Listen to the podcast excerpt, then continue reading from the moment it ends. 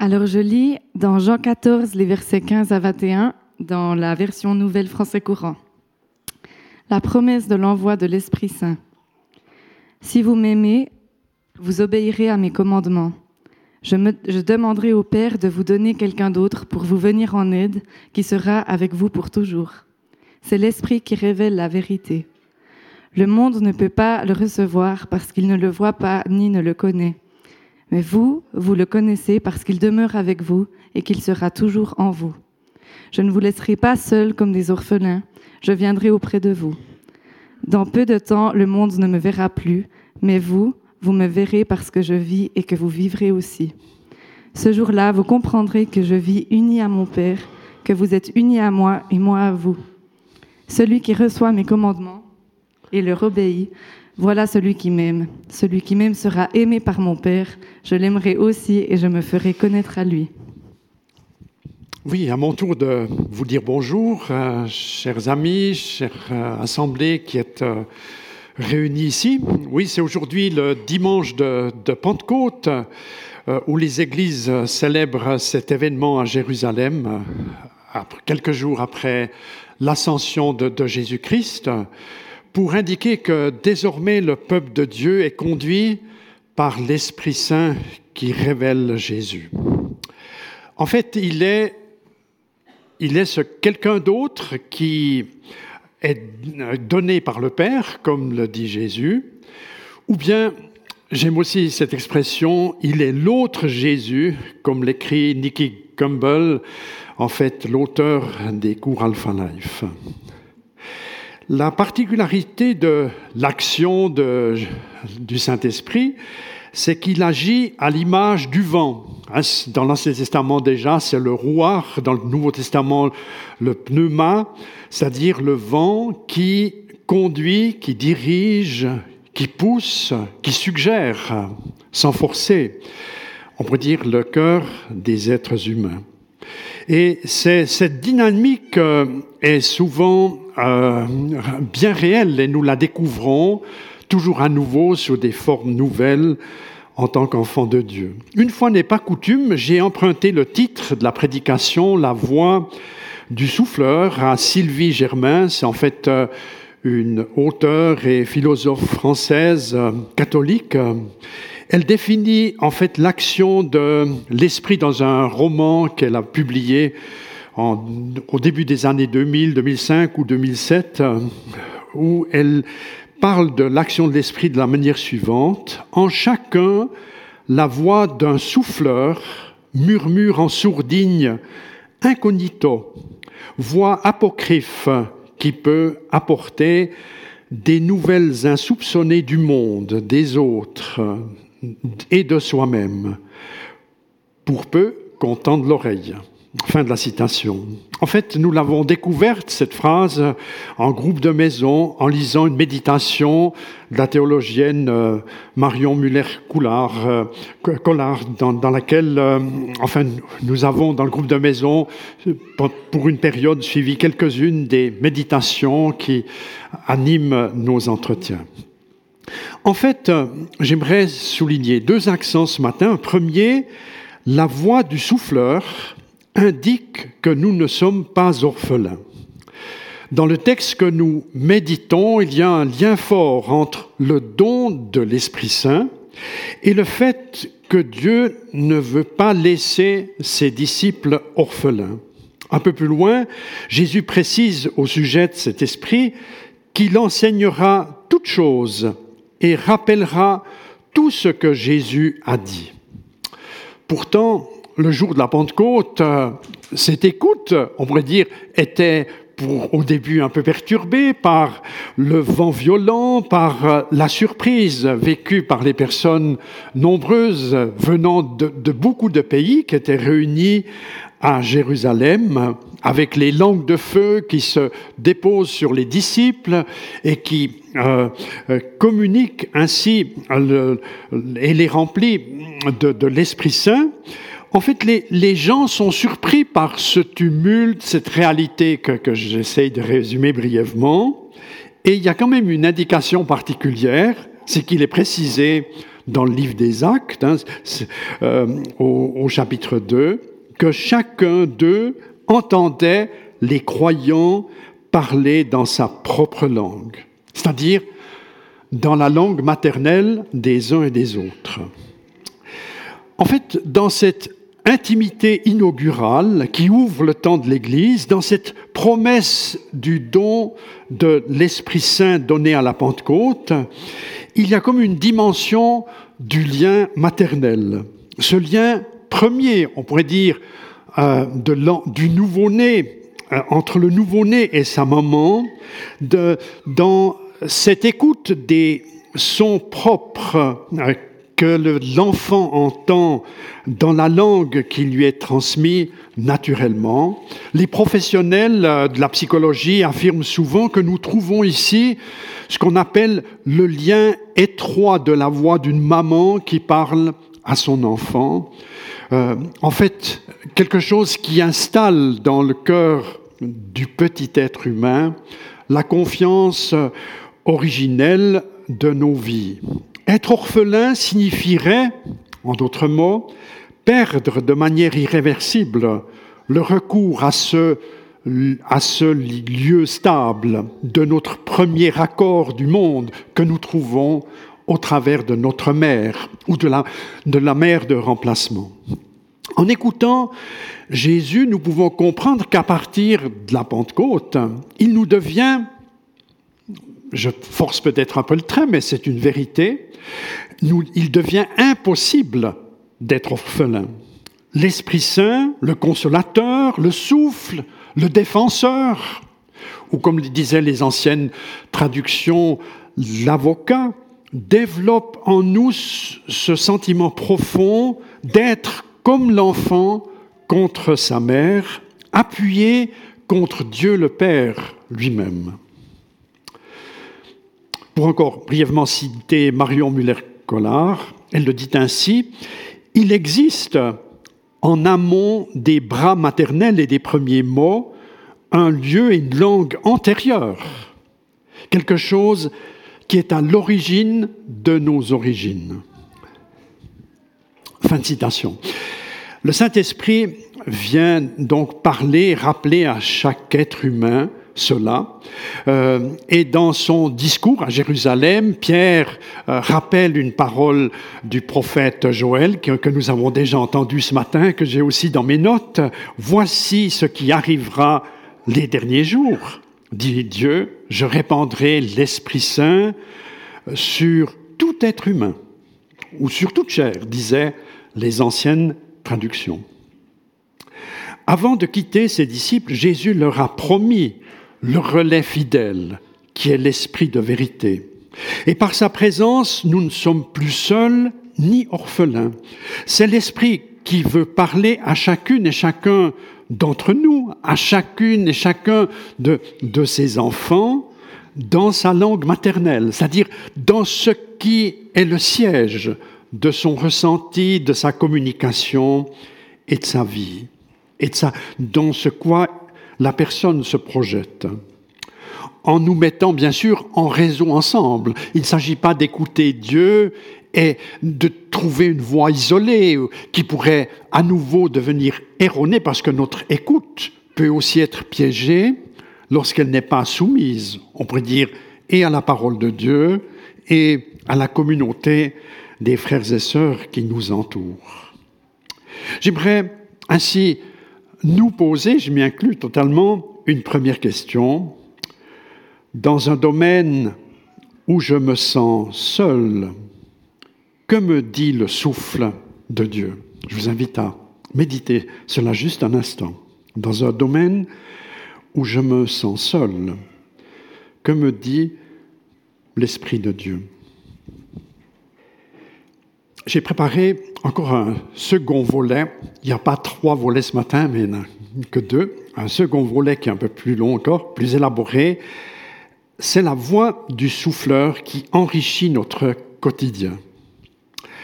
Lorsqu'on parle de l'action du Saint-Esprit dans l'Église, régulièrement, on aime parler de la variété des vocations, euh, de la diversité des dons et des ministères qu'il suscite.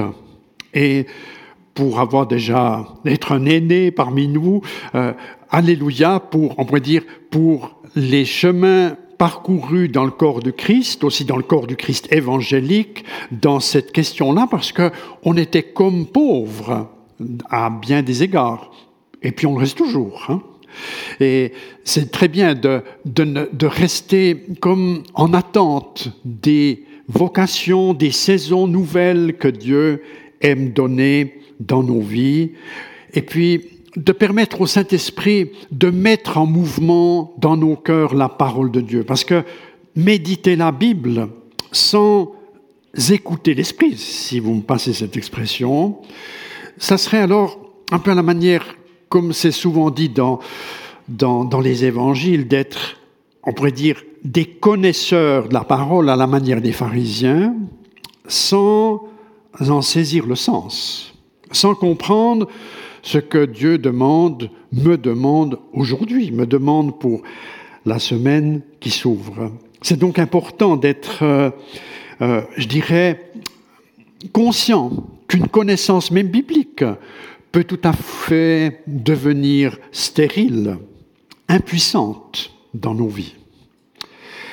Aujourd'hui, j'aimerais pas parler de ces thèmes importants que je viens de mentionner, j'aimerais davantage parler d'un domaine élaboré moins souvent, en tout cas dans mes prédications, je pense à l'activité professionnelle, soit au métier que nous pratiquons. J'étais, vous savez que je suis régulièrement à Berne, c'est aussi l'occasion de, de rencontrer des, des personnes qui travaillent dans le cadre de la Confédération. Et puis j'ai été associé à, préparer une journée destinée pour euh, le personnel qui, qui, qui, qui, est préoccupé comment être, euh, entre guillemets, témoin à sa place euh, de travail.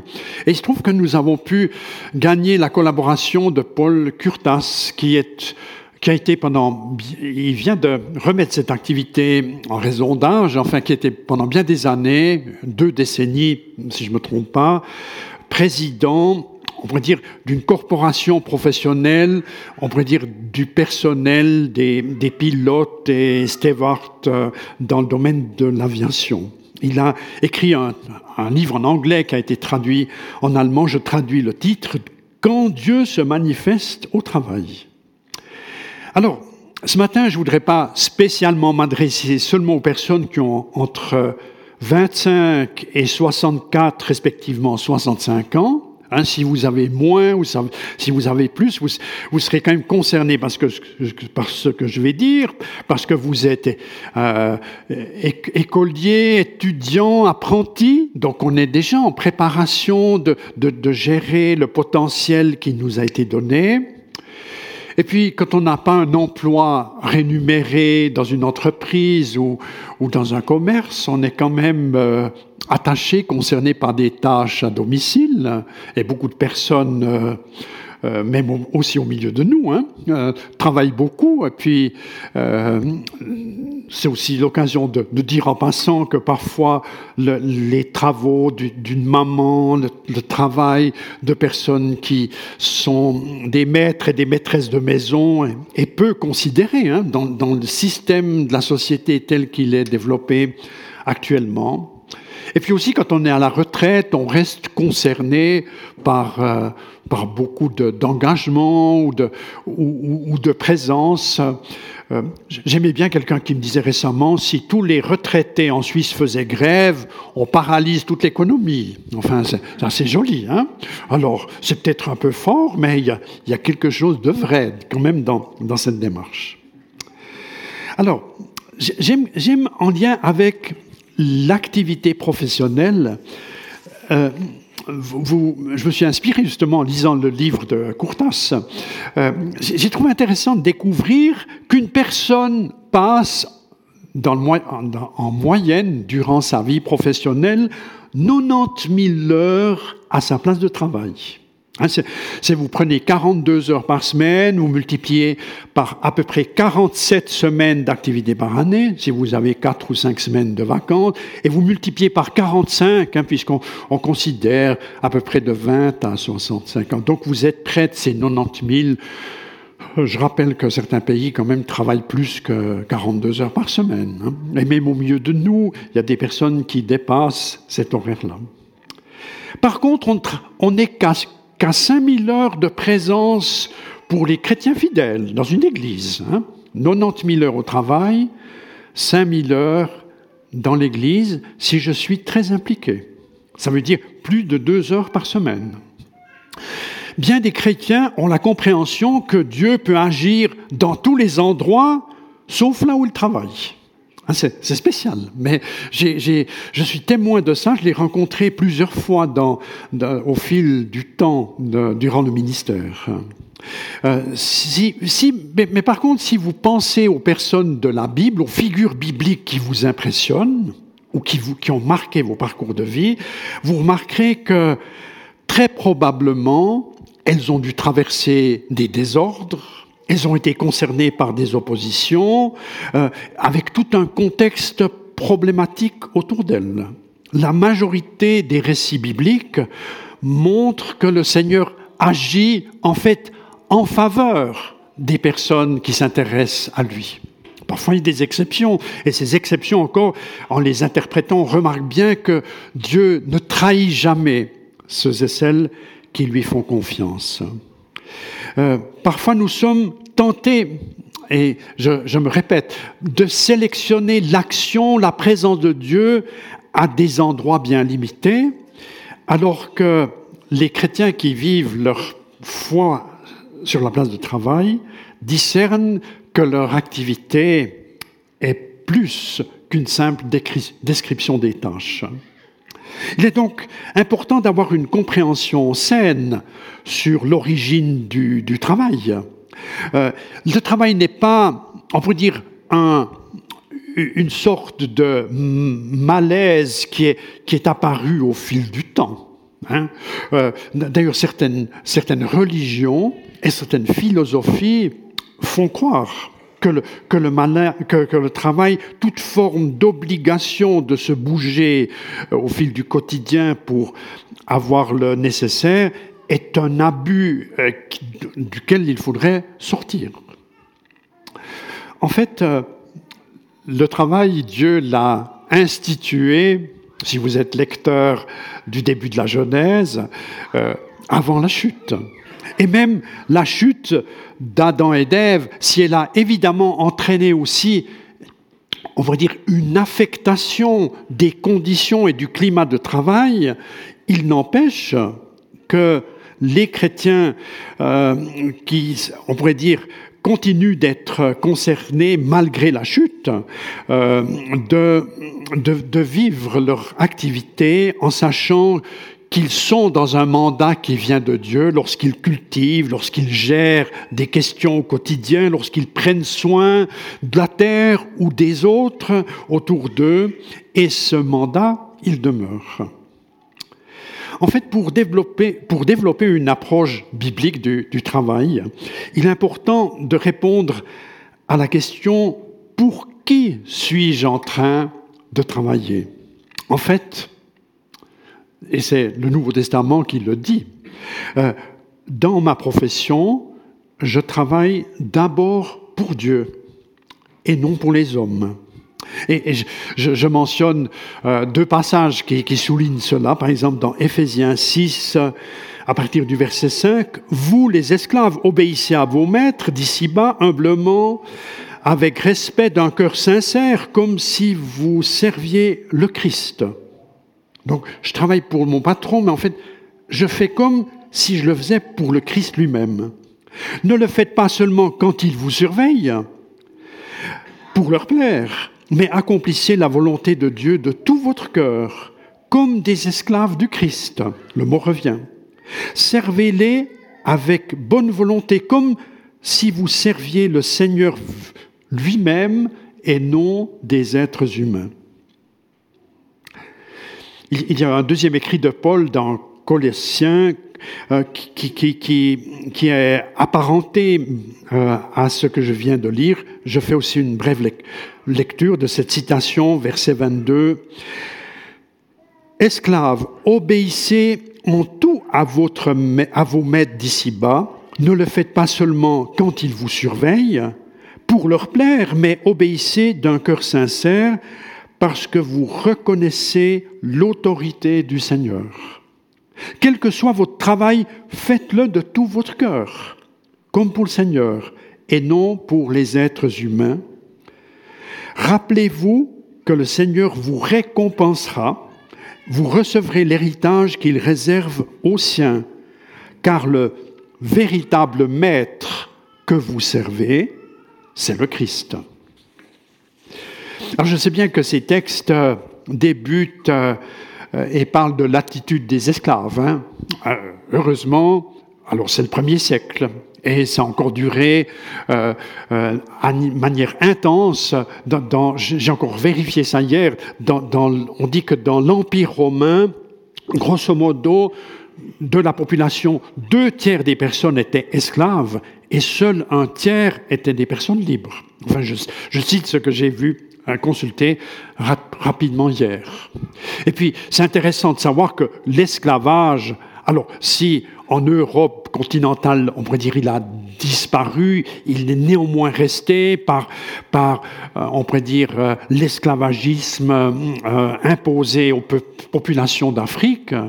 Et récemment, on a fêté les 150 175 ans de l'Alliance évangélique en Suisse, c'est aussi euh, le moment de, de rappeler qu'une des actions de l'Alliance évangélique, pas en Europe, mais aux États-Unis, a été de dire les membres de l'Alliance évangélique qui continuent d'exploiter des esclaves dans leurs champs ne peuvent pas être membres chez nous. Donc, le phénomène que je vous résume était tellement intense que des chrétiens sous la pression de l'Alliance évangélique, euh, euh, finalement cédé à refuser, on va dire, cette manière d'employer des personnes.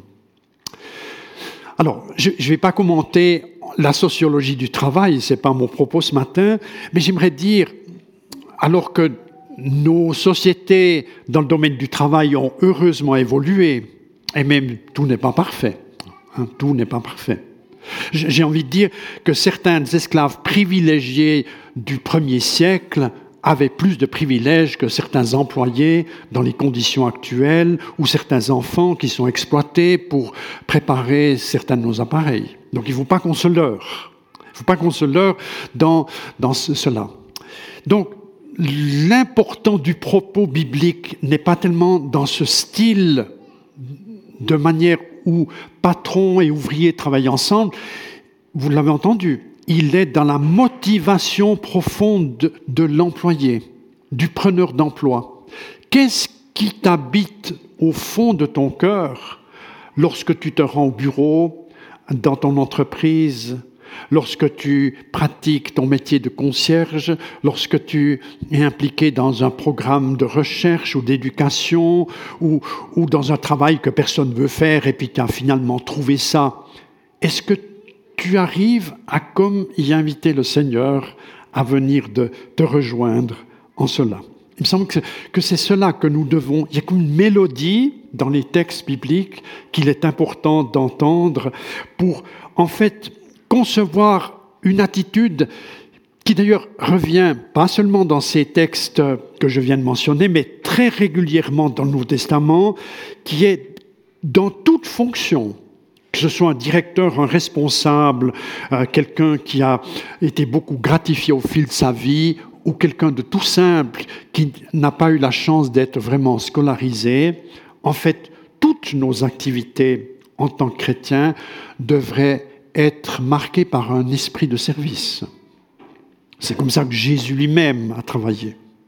En fait, devant Dieu, on est grand parce qu'on accepte de se placer sous les autres, d'être, euh, on pourrait dire, préoccupé de ce qui se passe en eux avant de penser à ma liste de revendications, d'insatisfaction. Euh, enfin, vous connaissez, il y a tant de, de listes et de listes en attente hein, dans la société en général, ou tel ou tel corps de métier. Bien sûr qu'il faut traiter les gens de manière juste, mais parfois il y a il y a un esprit qui habite ces démarches qui est malheureux.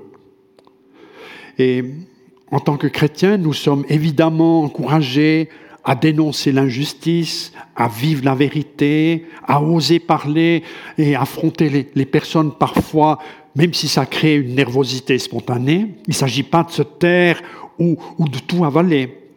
Et il est même dit que il y a bien des gens ici-bas n'ont pas le bon salaire. Vous l'avez entendu dans la mélodie de Paul. C'est dans ce contexte-là même qu'il est dit le Seigneur qui règne et qui veille il va, viendra encore un jour où il va bien vous rétribuer. Il me semble que dans ce qui sera de l'ordre de l'appréciation de Dieu dans l'au-delà, il y aura cette dimension-là aussi qui est incluse. Oui, dans ce sens, comme j'essaye de le résumer euh, maladroitement, euh, notre place de travail euh, est toujours unique. Et en fait, lorsque des chrétiens sont présents dans un lieu, Dieu est présent. Hein, nous ne devons pas l'oublier. Quand tu es au bureau, quand tu es dans ton entreprise, tu es sur ton chantier, tu es devant ta salle de classe, tu es téléphoniste au téléphone, Dieu est là parce que tu es là. Et il y a quelque chose de cette chimie particulière qui se déploie. Et nous sommes là pour agir et transformer, non pas avec notre potentiel, évidemment pas, mais avec celui de Dieu. Dans chaque métier, il y a des dangers, des opportunités, des pressions à gérer, des occasions à saisir pour mener une conversation, vivre des nouvelles rencontres ou des nouvelles formes de sa collaboration et pour apporter une contribution qui enrichit. Et en tout cela, la voix du souffleur veut assister, veut m'assister, veut être avec nous pour enrichir ce qu'il aime donner. Je vous invite un instant à avoir dans vos cœurs cette prière personnelle. Seigneur, j'accueille ton esprit qui veut enrichir mes activités. Et puis en particulier, je pense, vous mettez dans la mesure où vous, arrivez à vous associer à cette démarche intérieure de votre cœur, vous, vous mettez ce qui est à l'ordre du jour dans votre cœur. Je vous invite à une minute de méditation et de prière. Seigneur, tu entends nos prières. Tu entends surtout les prières de mes frères et sœurs et je sais que tu les accueilles. Et je demande que tu ouvres des opportunités nouvelles. Demain, c'est congé encore, mais mardi, tu peux, dans nos places de travail, ouvrir les opportunités que nous te demandons. Fais au-delà de ce que nous savons prier et demander, Seigneur. Amen. Je conclus depuis la Pentecôte, il y a de ça 1990 ans, hein, à quelques années près. En finalité, plus personne n'est orphelin.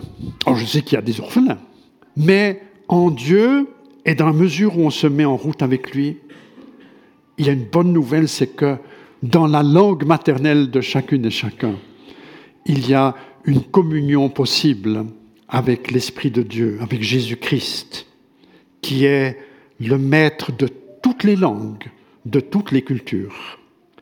Et Jésus mandate, on pourrait dire, le souffleur, l'autre Jésus, celui qui vient comme nous nous entraîner dans les mouvements nouveaux. D'une part pour démarrer les relations ou les renouveler, parce que des fois on est un peu en froid avec Dieu, ça nous arrive à tous. Ou pour accompagner les activités, j'en ai donné quelques exemples ce matin. Oui, que Seigneur nous accorde aujourd'hui, en ce jour de Pentecôte, beaucoup de bénédictions et beaucoup de joie. Pentecôte, c'est la joie. Alléluia. Amen. Soyez gardés et bénis.